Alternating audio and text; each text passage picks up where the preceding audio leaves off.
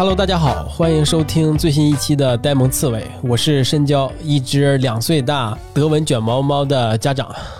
我是园子，一只五岁阿拉斯加的家长。我是恶霸波，一只三岁小柴犬的爸爸。哎，就是今天啊、我们要跟大家聊一下寄养的话题。就是我相信大家应该都会有类似的经验。如果你出去玩，无论是短期还是长期，你如果不能带着自己的宠物出去的话，就需要把它寄养在朋友或是宠物店，或者是呃。要想办法安顿它，所以今天我们就聊这个话题。源自在西班牙嘛，他没有把他家的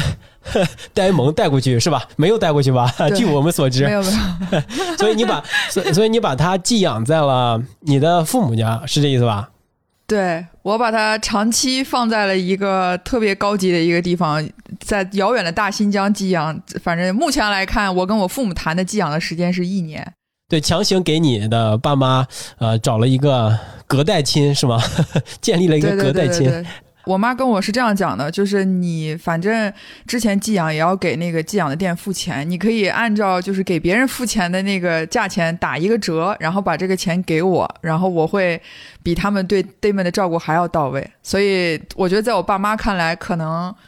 他们也把自己当成就是就是一个真正的就是寄养狗的这么一个地方。所以我妈真的是有很认真的跟我聊过这个费用的问题。哎，那所以就是你当你决定要去西班牙之前，在想呆门怎么处理的时候，你就想到的是给你父母吗？你有没有想过，哎，你父母会不会不同意啊，或者是觉得这个麻烦呀，怎么样的？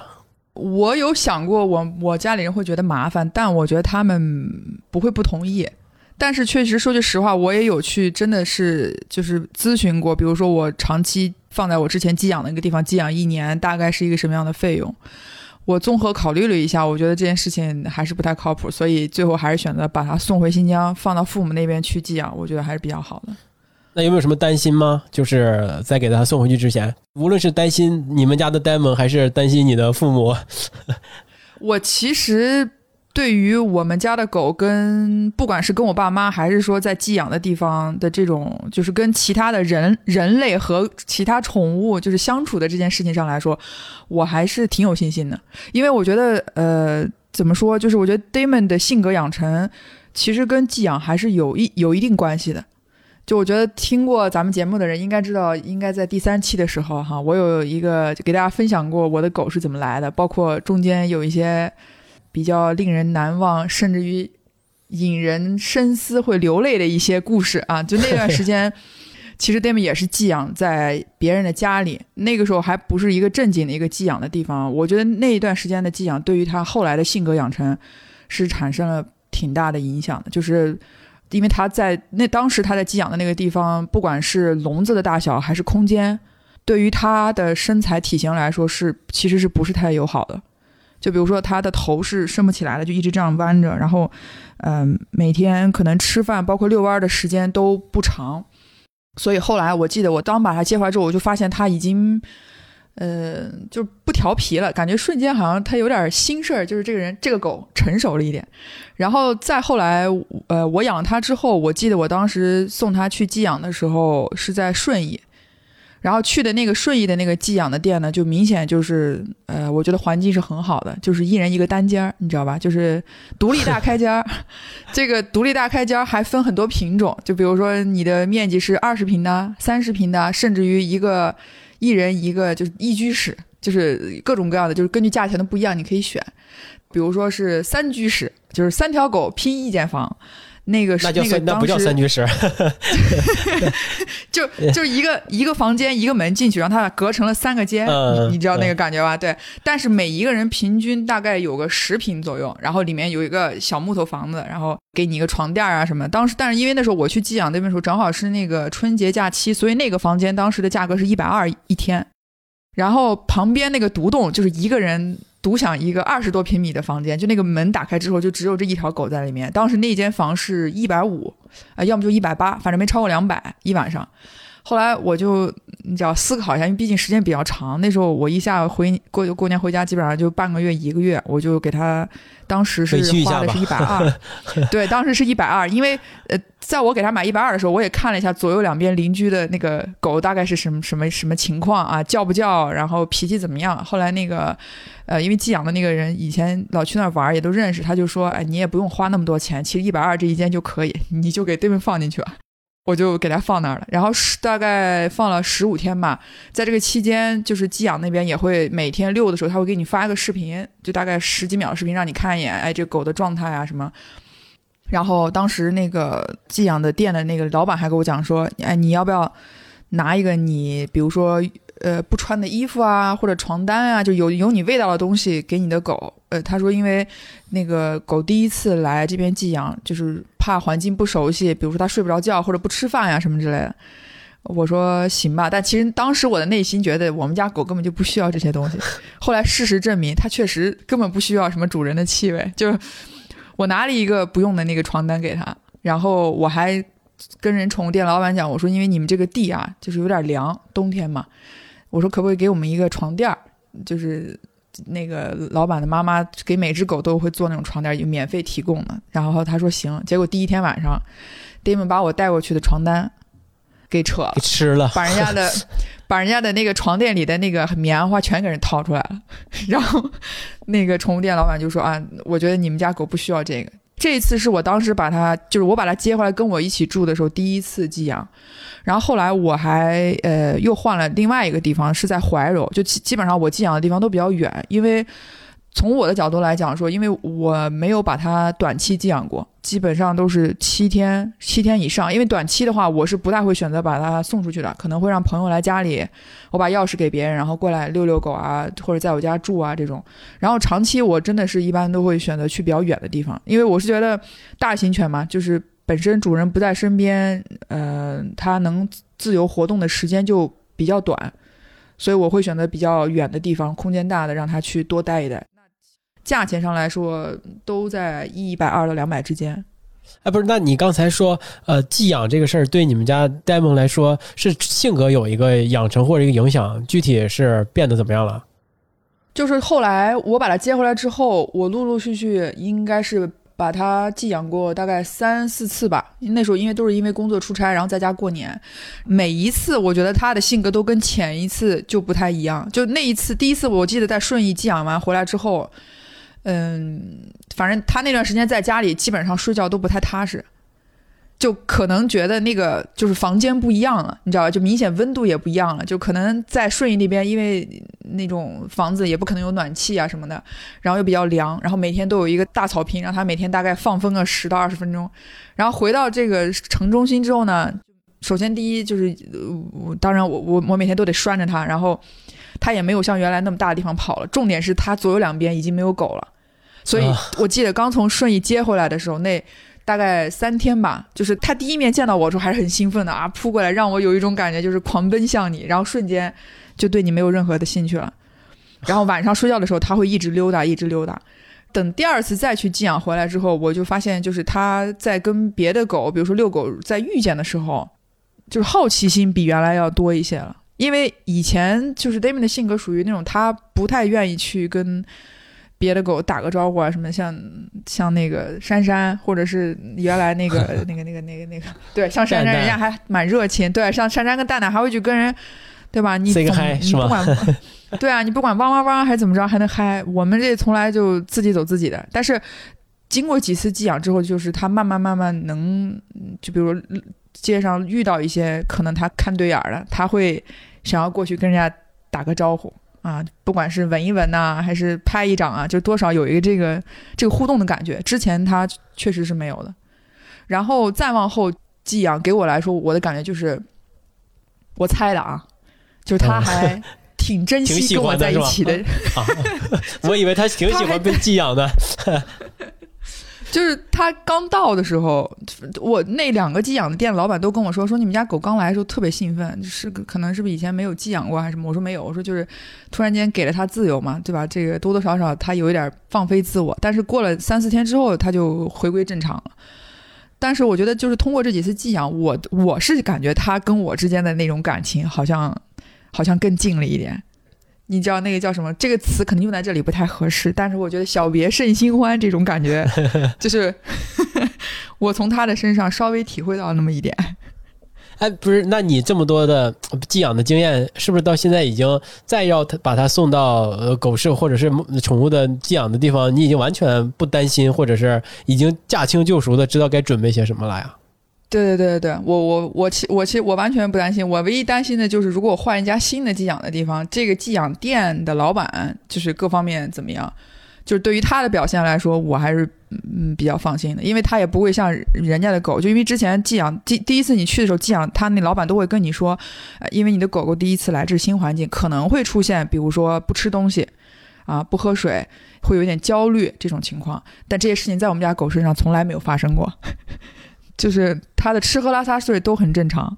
我唯一担心的就是说怕就是宠物店，因为一般寄养的我寄养的时间。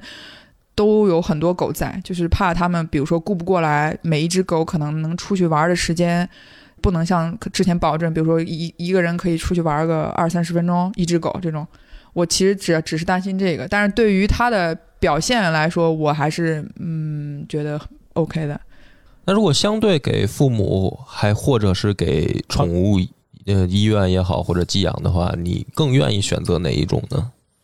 呃，就如果没有那个你一年的这个限制的话，就比如说，如果你就在新疆工作生活，然后自己住，嗯，呃，比如说你要出去玩一礼拜或者两礼拜，那这个时候你会选择给店里还是给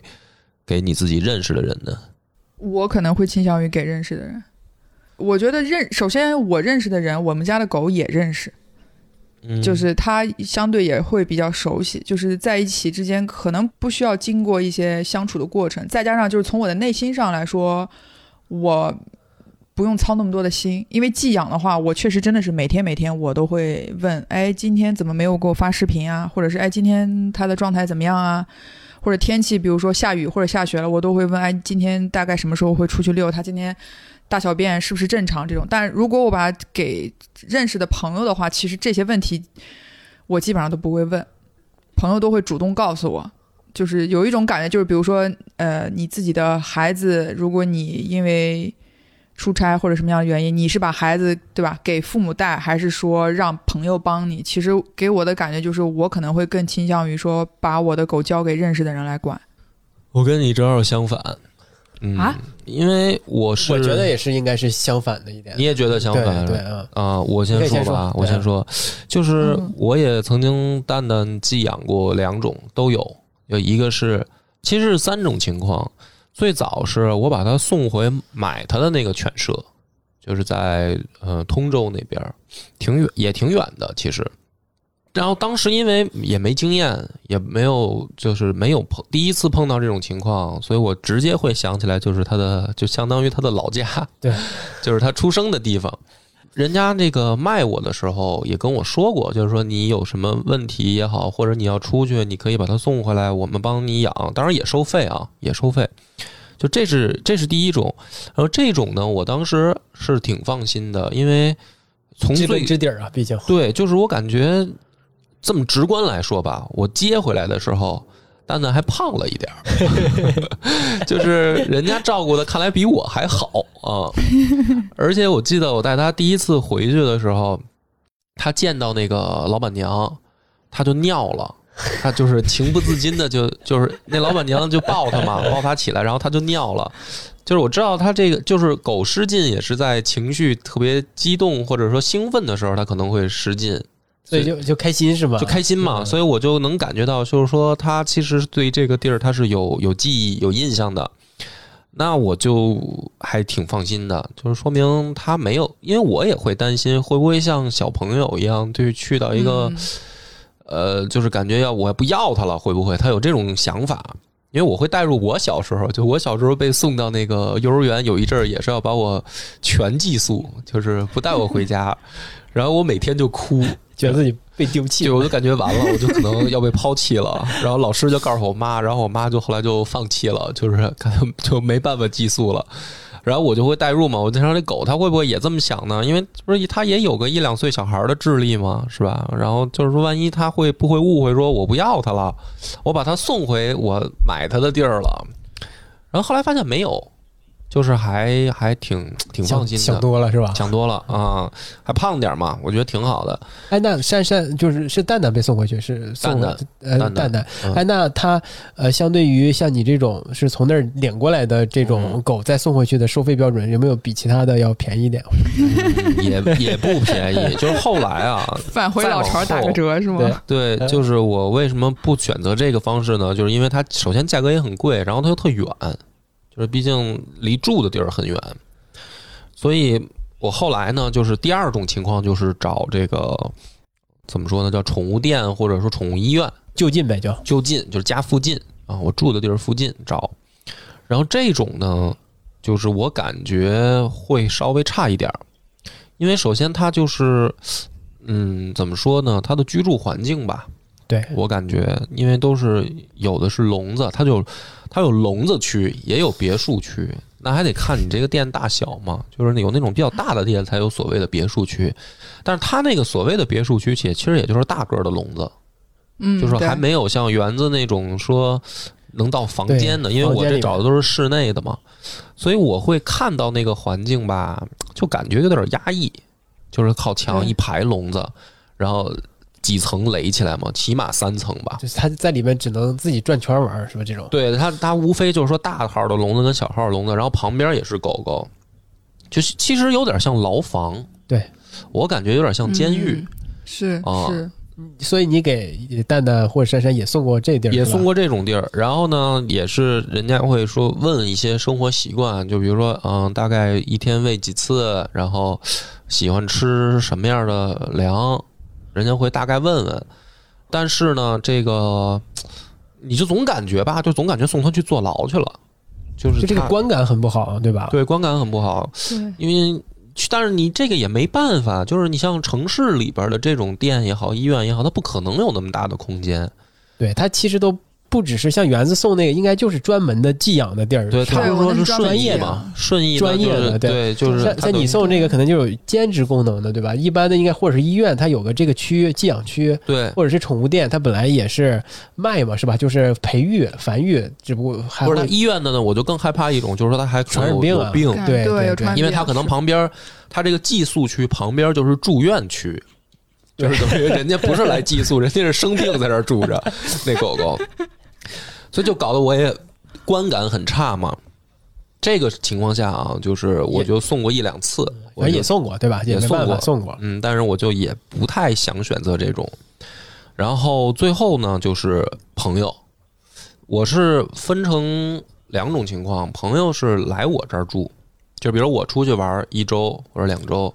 然后我就把钥匙给我朋友。啊，你可以在我这儿住，然后你或者也可以，比如说你每天来帮我遛它一下，然后你就不在这儿住，你就该干嘛干嘛呗，就这种情况，嗯，基本上没有把它送到别人家的情况，就是除了送到我妈那儿，可能，嗯，基本上没有送到别人家情况。但是反而是这种吧，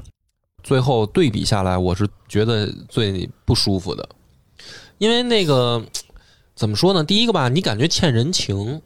啊，就是内心的压力对比较比较对大，这这叫这叫什么？这叫呃社交上有一定障碍，对吧？对，就是因为也是很好的哥们儿啊，或者说很好的朋友去，我会去去拜托人家开这个口对开这个口，对，然后人家也没有说不乐意啊，或者说或者说抱怨什么，但是呢，就是因为你是比如说出去玩也好，出去办事儿啊，你不是离开吗？我就感觉我离开时候那个心情啊，比如说你是给那个医院啊，还是寄养啊，还是送回老家啊什么的，这种比给朋友吧，我更放心一些。就是因为我总感觉，你不管他的环境差一点还是怎么着，相对这个人专业一点儿，他会定期的去照顾你这只狗，比如说他会满足这个基本的需求，知道对对吧？对，但是朋友呢，首先你不能期望他懂，就是他，因为如果他比如说他没养过狗的，他只能帮你做到你交代的事儿，充其量是这样。你不可能指望说，啊、他能够很细微的观察到狗的什么性格变化或者区别什么的。但是作为主人呢，这个事儿就你就心里就没底了，因为它就像一个小孩嘛，就是它有它自己的情绪变化，主人可能会很敏感，能感受到，比如今天有点发蔫儿，哎，不爱动，是吧？是不是不舒服？还是还是因为什么事儿？然后或者比如说今天特别爱破坏，应该教育一下，就是说你要根据他的情绪变化去去对他进行反馈嘛。但是朋友是不可能这么做的，这两种情况都有。比如说他如果比如说发蔫儿，朋友是没感觉的，对他对动物的习性，对他没有没有你了解，没有了解嘛，他就他可能没感觉。然后或者比如说他他破坏东西什么的，朋友也不会说去当成自己的东西的东西 去教育他或者怎么样什么的。所以在这种情况，然后你还欠一人情，所以在这种情况下呢，我会其实跟园子是相反，我就再碰到这种情况呢，宁愿说把它寄养。而且你别看寄养那环境差吧，你在室内啊，你有的时候还抢不着，对，因为赶上逢年过节，你这高峰寄养高峰寄期，养期，你这还得赶紧抓紧啊！得提前预定的，你还轮不上你嫌弃人家，人家还不一定能收呢。对，所以再有这种情况，我是宁愿去给到相对专业的机构啊，或者说是这个什么店里面，尤尤其是像医院这种地儿，我觉得就是说，他如果真的有什么问题，那毕竟旁边就有医生嘛。对，这些可以嗯那个住宿转住院，对对啊 但是开玩笑，这么说但是就是我会感觉这个你一离开他，他一一不在自己视线里啊，你就嗯很多事儿，你的那个担心程度就会上升。然后你上升的话，你总希望有一个专业人士能够在旁边，对嗯对，因为我会怕他就是什么生病或者怎么样啊，这些我倒不担心说这个有没有人喂的问题，嗯，所以这个我跟园子正好相反，而且寄养吧，它还有一个问题就是，我会想啊，就是说这个狗它怎么理解这件事儿？我在想，狗有没有这个时间概念？比如说，我离开一天跟离开一周，对他来说，对他来说意味着到底是多长多短。所以呢，这个事儿呢，我就觉得，嗯，是另一个在寄养这件事儿上，我我会很尽量避免的事儿。哎，这个问题，你你你对宠物有没有这个时间概念？这个问题，我觉得我可以回答你啊，嗯就因为我们家是养猫的嘛，就是刺猬是一只猫。呃，如果三两天我们不在家的话，我们就有的时候如果找不到朋友来帮忙喂，我们就会把它自己放在家，呃，嗯把粮食啊和水啊都备得足足的。一边是有自动的那种嘛，另外就是单独再额外给它放两盆儿，如果那出现故障，它还能吃一点。我我发现一点，就是两天的时候，我回到家，我刚进门，它的叫声和我三天的时候回到家，它的叫声是响度是不一样的，明显能感觉到，如果你时间越长离家，它看到你再看到你，它的叫声凄惨程度就越强烈。所以我觉得，它宠物应该是能感受到时间概念的，就是对，它知道你离开了很久了，离开的越久，它肯定是情绪越积累的越多。对，对，所以这个情况下，就我当时在想嘛，嗯，因为你像我们人吧，就比如说我告诉一个小孩儿我要走一周，他对一周是有概念的，嗯对但是我会觉得特别可怕的是什么呢？就是说，宠物如果没，因为它首先它不知道你要走多长时间，它也不没有这个时间概念，它的理解就是好像会不会度日如年，啊，对，你说这个心理上的压力，就心理上的压力嘛。因为我就会想，就是比如说，如果你告诉我，比如说我是那个狗，我我是宠物，我理解不了你走多长时间这件事儿，我就会觉得说你什么时候回来？就是说，如果让你进行一个没有终点的长跑，跟告诉你你就跑五千米还是一万米，这个区别是很大的。对对，嗯就是你可能本来你能跑五千米，然后我告诉你，咱们这个终点就是五千米的距离，然后你就咬咬牙，你就坚持到了。但是如果不告诉你，可能本来你也能跑五千米，但是你不知道终点在哪儿，你的心理压力一大，可能你跑到两千米、三千米的时候你就崩溃了。就跟杨过等小龙女一样，是吧？啊不跟他说十八年，他可能早放弃了。对他可能他就 他就早就跳下去了吧，对对就我觉得，所以我就在想，狗会不会也是这样？我觉得，嗯，我觉得会有，但是我觉我我我一直觉得狗的那个就是对于一些事情的记忆力有一点像鱼的那个感觉，当然它没有七秒那么短啊，但我觉得它也就比七秒多那么个乘以三乘以四的这么几倍，我觉得也就差不多了。为什么我有这种感觉？是因为我当时送我家狗回新疆的时候，我是跟它坐一班飞机，就把它一起送回去的。等于那个是相当于我们大概是八个小时时间是没有见到彼此的，因为把他送到那个宠物的那个托运的那个就是机舱那边那个仓库之后？对，然后我就得赶紧去办我自己的手续嘛，然后加上那天又飞机又不靠谱又晚点，等于他是三点钟进的仓库，晚上十一点我们俩到了新疆，然后当时那个出来的那一瞬间，我觉得他是应该是感觉到说哇，好像好长时间在一个非常之对他来讲，我觉得是比较恐惧的一个地方，因为那个笼子把他压得很紧。然后再加上一会儿那个飞机又高又低，这种我觉得这种这种叫什么重力的这种一上一下，其实他肯定是有这个感受的。当然也不排除可能他是被尿憋的，就是他 他一他从笼子出来那一瞬间的那个那种冲动啊，走路姿还是势是吗？对。然后后来我就陪他待了大概呃十多天之后，我就回北京了嘛。然后再我再一次回去，就这次决定出国前，然后我回家去看他的时候，我就发现他就他第一天看见我的时候的那个状态，跟以前比如说我出差几天让朋友养，然后我再回家，但那个感觉是不太一样的。就我这一次回新疆，明显觉得就是他看见我呢，哇，就好像突然间发现，觉得哎，我妈怎么突然间回来了？然后就瞬间就又冷静了，就是不太像我之前，就是把他就是让朋友来家里帮我管他，然后大概五天七天我回去之后，他那个对着我摇尾巴那个那个那个劲儿，就是感觉好像淡了那么一点点。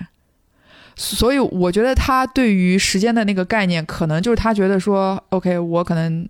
一天两天三天见不到你，那我心里就觉得你是去出差了，过两天就能来了。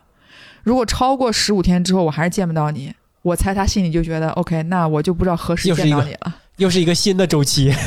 对，就从第一天开始数是吧？对，那么我在这件事情上就不要那么的情绪激动，就不要那么的在意了。因为我妈也在跟我聊说，因为我现在每一天都会，只要有时间都会跟家里视频，然后我妈会把那个摄像头专门就是对着狗。就是你知道那个那个屏屏幕的感觉，就是好像你在跟一只狗在视频，你在跟它聊天，你知道吧？然后我妈怕它听不见我的声音，就会把手机直接放在它耳朵旁边，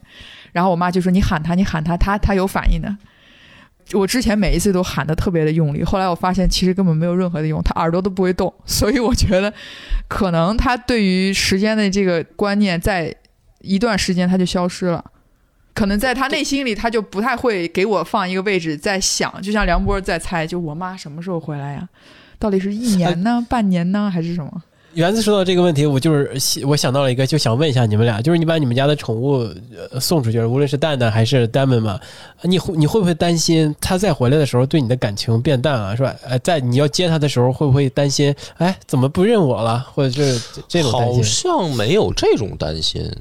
每一次不是担心吧，就是我会知道他肯定会高兴嘛。见到以后果然高兴啊，我就很欣慰。但是我不会说哎担心认不出来我什么的，倒倒没有这种担心。就是因为你每天其实离家嘛，出去工作，就是这一白天你不在，我觉得就我就习惯了，每天回家他会看到我很高兴。你比如说啊、就是准寄养是吧？对，就是其其实你想这个事儿吧，就是说，因为如果假如说他的时间概念没有人这么明确的话，那你一个白天不在家，其实他也是在这个过程当中嘛。然后他会见着你很高兴，然后欢迎你啊，摇尾巴啊什么的，所以你可能就习惯。就我不会真的，我跟跟猫可能还不太一样，嗯因为猫确实吧比较高冷，对它可能没有那么的想要亲近你，就日常的时候，它可能都没有那么想亲近你。对那那园子，你有这个担心吗？我起初刚送回去的时候，其实是是有一点的，因为我看出来了，对因为从我的内心，我我知道这就是一个暂时的情况，就是怎么着，这狗肯定还是以后会跟我生活在一起。我当时的担心就是觉得，我怕它就跟隔代带小孩儿是那种感觉，就是它习惯了跟我爸我妈的这种生活的节奏规律和，比如说吃饮食的一些习惯。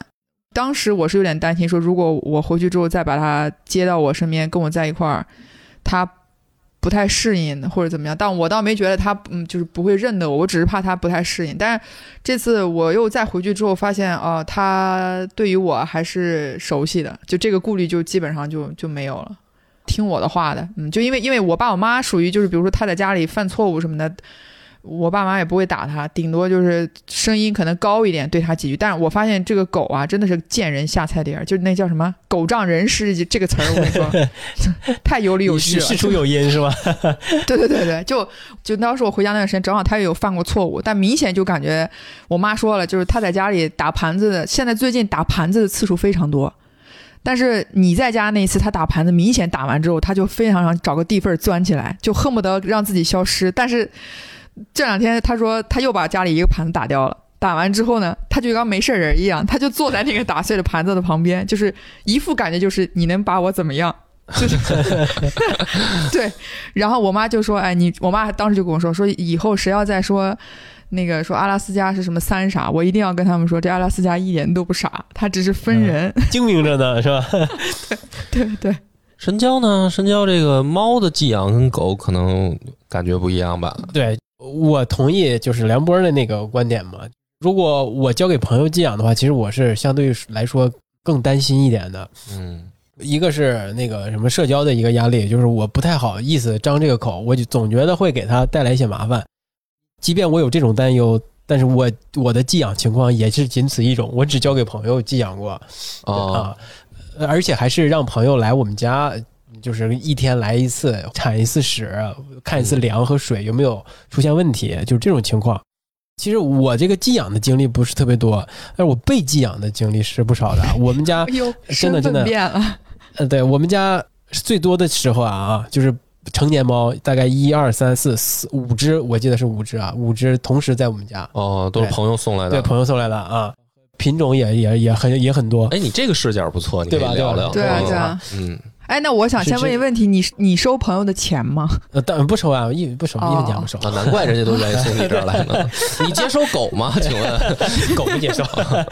是这样，因为我我跟我女朋友租了一个是三室一厅的房子，所以就房间多一点。知道我们也养猫那些朋友嘛，他们也养猫的时候，呃，如果他们有什么出去的情况，就会提前问我们说，哎，我可不可以把我们家猫先放你们家？因为，呃，有有一些猫，呃，刚来的时候可能会有一些环境的不适应，以及如果有同类的话，它可能会感觉不太对，我们就会把它先单独的关在一个房间里，让它适应适应环境。就是我跟你们说一说我们家来过的几只猫啊。当然不是特别同时啊，就我可能收过五五到六只猫，但是同时最多的时候不是四只就是五只，我大概忘了。我会给你们说一说我们这这家里的猫，有一只印象特别深刻的是一个大黑猫，就你能看到它明显有我们家刺猬，呃，我觉得是两倍那么大。它来到我们家，它就是一个霸主的地位。嗯，就是你会给他们单独再起名字代号吗？不会，不会的。就是它原本主人叫它什么，对对对对对对对，我甚至都不记他们主人叫它什么名字，我都不跟他们对话的那种感觉啊。你不跟他们对话，但是我每天都会跟他们玩一会儿啊。对。最开始的时候，他们刚到我们家的时候，我会先把它关在一个房间里，在那个房间里准备好猫砂呀、吃的呀、水啊，先放在那里面，就让它适应一下环境。不知道狗刚到一个新环境会什么反应啊？猫到一个新环境，它就会找一个角落缩着。你无论怎么逗它、引它，它都不会出来。你如果人过去的话，手伸过去，或者是把一个什么什么东西伸过去，想让它出来的时候，它会它会跟你击掌，不会不会不会的不会，这个你想多了，它会冲你呲牙，呃毛就炸起来就冲你呲牙。但是如果呃熟悉了呢？呃，快的，我觉得一天两天我就就熟悉了。那慢的，我一个星期它都不会特别的适应这个新环境。猫是有可能。对对对对，而且我还经历过一个猫来到我们家，就会躲在那个角落，就看它疯狂的在流眼泪。这个我就跟它主人说是怎么回事？应该不是不是眼泪吧？不是不是，就是一个应激反应，说是一个情绪极度紧张，一个应激反应。反正它的主人就说算了，我就不寄养在你们家了，就立刻啊，立刻就来给它接走了。就这是另外一只猫，那那个只大黑猫来到我们家的时候，它很。快就适应了环境，一到两天吧就适应了环境，呃，他就疯狂的扒门，扒那个关到他那个屋的门，他就想出来。嗯，出来之后呢，他就每一个房间都巡视一遍。那我们家那个刺猬，因为从体型上看它就很小嘛，它就特瑟瑟发抖的感觉啊，就面对着这只大黑猫，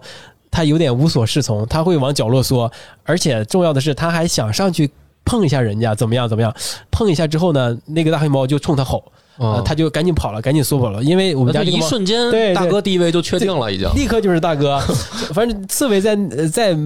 总结下来，在所有的寄养猫中，每一个它都是小弟的角色，就是我们家刺猬，就是每一个它都是小弟的角色，每一个来啊，它都想上去试图亲近人家，每一个都会被人先打走，它的手想伸过去，或者它想闻闻人家，都会被人打走。这只能说刺猬比较有待客之道，你知道吧？对对对对，也不一定啊。我听说是什么什么主人养什么猫，我觉得可能主人也是比较怂吧，自嘲一下。嗯，还有一个有意思的猫猫，我应该是在这个节目咱们节目里我也提到过，就刚来的时候吧，它浑身都是秃的斑秃的状况。它就是有问题，有病是吧？呃，不，其实不是有病，是这样的，是那个人是先放在了那个我的朋友那儿，但是我的朋友家也有猫嘛，他家空间比较小，这俩猫总打架给。它揍秃了，对对，不 不是不是，那倒不是，所以他就送到了我们家。这个猫到我们家的时候也是非常的小心翼翼啊，它就是那个最长时间都没有适应这个新环境的一只猫。我那个朋友跟跟我说，这只猫之所以秃，是因为心情的抑郁问题，就是它的主人闹离婚，两个人闹离婚，妈呀，对真的 真的真的，理解这个能力能有这么强吗？其实不是理解能力强的问题，就是老看到那个对对对对对闹离婚紧张的环境，闹离婚之后吧，那个女的，就是女方嘛，就是搬出了这个家。呃，男方就是他总出工作特别忙，总出差啊，或者呃是一出去就好几天不回家，就会出现一种情况，这个猫它长时间一个人在这个房间里待着，猫砂盆里面的把屎啊都堆堆的特别高，而且。水都是臭了的那种状况，嗯他在这种环境下生活，反正那个男主人也可是肯定是不忍心嘛，他也不是什么坏人，也不是想专门的虐猫，或者没是对办法是吧？没办法，呃，因为是那个前复婚啊对，应该是应该最后好 最后好像也没有复婚，哦 呃，所以他就想办法说，那当时想出一个长差，就把他就就就送在朋友家了。就是因为他们这个长时间的压抑的一个状态吧，长时间呃处在一个不干净的环境和不铲屎啊，水也是臭的呀，粮食也都是，呃，就是很难受的一个状态，它才开始秃的。就到我们家之后，嗯，我觉得我们还是挺尽心尽力的。在我们，你知道养多长时间吗？两到三个月，好像是两三个月呀，都养出感情了，你都知道吧？就是我都不想让它，都不想让它走了。这两三个月里面有好转吗？有有好转，有好转，哦就是它是一个非常漂亮的德文卷毛，一个公猫，四岁吧还是几岁，特别漂亮，特别健壮，特别好看，就是身上有点秃，即便是头秃了，看起来也是非常漂亮、美丽、美丽的啊，就虎斑。嗯，就在我们家的时候，我们就肯定是对它非常亲近，呃，让它在这个环境中肆意奔走，呃，也会天天给它铲屎，就是给它换水，照顾的算是精心吧。而每天也会跟它玩一会儿，抱一抱它呀，亲一亲它呀，就这种，呃，就我们能看见肉眼可见的啊，就是两个月之后，它那个秃掉的毛是在慢慢的往回长的，哦而且而毛的来的时候可能就跟草一样，那等它走的时候就就已经光滑柔顺了啊，我觉得就是让它获得了一个挺好的一个。就是在这儿，起码能近两三个月，它是一个感受到了一个挺好的一个挺舒适的一个环境。当时我给他送走的时候嘛，还是挺，其实真的是养出感情了。就像刚才说的，养出感情就是还说要不要问一问他们能不能把它留下，最后也没有。它的主人还是挺强烈的，想要把它要回去，想要好好养吧，可能。呃，因为我是这个间接朋友的关系嘛，所以我也后来也没有机会，或者是没有什么方式联系到他，问一问这个猫的现状怎么样。对，就是这是另外一只，现在说到说两只了吧？一只是嗯来到我们家，一只老黑，一只老秃，对对，还有一只就是来到我们家，当天当天送到，当天走，就是它主人有强烈的应激反应，嗯不行，当天送到，当天走。还有一只大白猫，嗯，这个大白猫的性格是最有意思的，嗯它就是接触过的这几只猫中，它应该是最最聪明的一个。哦，到我们家，它立刻立刻就适应了环境，立刻、嗯。就是立刻，立刻的意思就是他来了，就把电视打开了，对，然后坐下坐下开瓶啤酒，对，然后然后跟刺猬说去，给我拿点那个猫粮狗粮猫花粮米是吧？呃意思就是就你们家小鱼干藏哪儿都找着了，他完全呃没有那种陌生的感觉啊，因因为是是我去他们主人家把那个猫领过来的，嗯。他主人也是呃那种呃工作比较忙，有的时候主人也是这种人，到哪儿都不认生，是吧？反正就是你看以以他这种行事方式，就是哎你是来我们家，我想把我的猫寄在你们家，你来取一下吧，啊这种就是。有点能感觉到，对吧？？所以他是什么人养养什么猫猫，所以他们猫到这儿来就是立刻就倒在我的脚下，就是嗯就瞅着你，就是四脚朝天，肚子亮给你瞅着你，就是完全没有那种呃警惕警惕到对，完全就是打开自己，没有警惕。我觉得这个真的是，呃，这个猫就让我刮目相看，是一个白毛，你看起来特别的嗯蓬松的毛嘛，但是一摸起来其实挺瘦的。呃，他对刺猬呢是表面上可能是和和睦睦的，如果我在的时候是和和睦睦的，如果我不在，他就他就有可能在欺负刺猬，就是这种情况。这么我心机婊呢？我太心机婊了。哎呦，我的天呀！但是我一想打他或者是一想教训他的时候呢，他就立刻躺在地上，一脸无辜的眼神，嗯，就瞅着你，他就让让人无法下手。所以这只猫后来给它来来回回来了我们家好几次，因为它的主人总出差。然后好几次也是养出了一些感情，后来也去他们家，过了很久了，几个月之后了，他还认识我们。呃，而且这只猫的主人，呃，刺猬不生了小孩嘛，他我们这个刺猬的老大送给了这只这只白猫的、啊对白猫的主人，嗯，地位就立刻翻转。这个白猫对那个刺猬的老大是毕恭毕敬的感觉？对，刺猬的老大去的时候刚两三个月啊，就很小一只，一到那个屋里，那个白毛就立刻找地儿藏藏起来了。啊，他为什么反而怕小？不知道，我不知道这个是很神奇的一个问题，可能是这个小的是公的的原因吧。哦反正怎么就是立刻就就就藏了起来。从那个摄像头里看，它也是白天的时候嘛，它也是不是特别敢再接近那个刺猬的老大，哎，这样这。还挺奇怪，很神奇吧啊嗯，还有一只是那个呃，就是给刺猬配对儿的那个嘛，那个是也是一个黄色的虎斑的一个猫，那个猫就是呃 傻，傻，对，就是特别傻，打它一下，第二天反应过来，哎不是打它谁打我？呃，打它一下，它它就它没感觉，它也不走，它也不不逃，没就是没感觉。它只，我觉得它可能就是一个交配的工具吧，一个种猫。对，所以它是没什么太大性格，而且在我们家只来了两次嘛，每一次就来了几天，嗯。也也就是看起来就是也很可爱嘛，呃胡子短短的，也那个眼睛黄黄的，就是身上也是黄黄的嘛，就是一个这种一个虎斑的一个猫，还挺有意思的，呃，就是比较憨的一个性格。所以就是综合下来，我寄养的经历不多，但是被寄养的经历那是真的是，我觉得不老少了吧？是啊，然后每一个你都其实也都能记住，对对对，就是他们的性，呃所所以，我刚才不是说，呃，宠物的性格可能跟主人的特别像嘛？就是真的能发现，每一只宠物来到我们家的时候，它的性格和表现、行为方式什么样的，其实能反映到它的主人身上的。可能是对，很有意思。嗯，我也是有过一次，你这么提醒我了，也是哥们儿的狗到我这儿来，是一只小泰迪，而且还挺小的，应该不到一岁吧。哇，珊珊上去就揍人家，然后 把那狗吓得在那瑟瑟发抖，然后我就特别纳闷儿啊，因为我就觉得珊珊平常挺温柔的，而且因为那个狗特别小嘛，就是它如果比如说它对成年狗有敌意，嗯，我能理解，就觉得地盘被占了。然后那个狗还没成年呢，然后珊珊一样有敌意，我就觉得特别奇怪。这还是大王。对，然后现在嘛，现在正好我们不是生了三个小崽子吗？嗯，然后三个小崽子生出来以后，猫的确也怕，就是对对，是吧？啊，然后猫就躲起来。但是呢，这不是现在过了得两个月了吗？哎，还真的啊，因为小崽子，这个猫现在敢跟狗接触了。就是这两只猫原来是，就是只要珊珊一进屋，然后它们两个会躲起来，会躲到高台子上啊什么的。然后最近我是发现，嗯，我回去以后就看猫就跟地上蹲着，然后歪着头看着这些狗，然后甚至珊珊过来它们也不躲了，就是它没那么怕了。然后还有的时候，比如说我在那儿坐着，我能看到小崽子，就是那个小狗啊，跟那猫对打，嗯，就是在那儿跟那猫挑衅，然后就是汪汪那样，然后对打嘛，然后那猫叭一巴掌就给扇倒，就已经不怕了。对，DNA 有优势是吧？嗯猫科动物对犬科动物但是它动物都 DNA 有优势。但是我能感觉到它就是玩儿，嗯就是它没亮爪子，它就是肉掌拍倒，然后我还拍了好多视频，特别逗。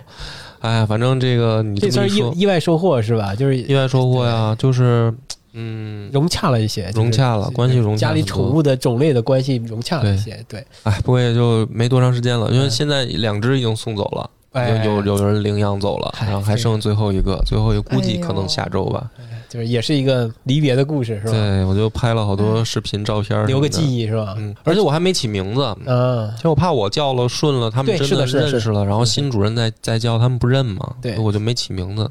对，我还想问一下园子嘛，就是你那个你家的 demo 其实遇到的情况还是挺，我觉得不太是普遍啊。我们这都是短期寄养或者是短期被寄养，你这个是长期寄养。因为我听说，呃，就是从那个你的描述中也能看出来，可能你们家 demo 呃对你父母的生活也是有一些影响，对吧？对，其实当时我们在聊这个话题的时候，我自己脑海中有一个设想，就是有关寄养的一个反思。我说我说这个反思是作为就是我作为就是主人来说，去选择寄养它这件事情的一些就是一些想法吧。就目前来说，我觉得对于我爸妈的生活来讲，呃，我看到的、听到的，给我的感觉是它的存在是比它不存在来说是利大于弊的一件事情。举个例子，就我爸我妈现在。因为我把它算是寄养在我父母那里，就我他们每天现在这个作息的时间基本上是调成了要配合遛狗的作息时间。对，比如说我就我爸我妈现在熬夜的这个几率相对于就小了很多，因为以前就是可能睡得会比较晚，现在因为为了早上七八点得起来遛狗，所以他们都睡得比较早。第二个就是说，因为要遛狗呢，所以他每一天就不得不要下楼，至少得走个至少得走个半小时，所以。呃，我妈那天跟我说，就是就是感觉好像突然间增加了一些运动量，但是她觉得这运动量还挺好的，就是你你总得带她遛，然后现在就是 Damon 的遛弯从早晚变成了早上、中午、晚上，就多了中午这么一个环节，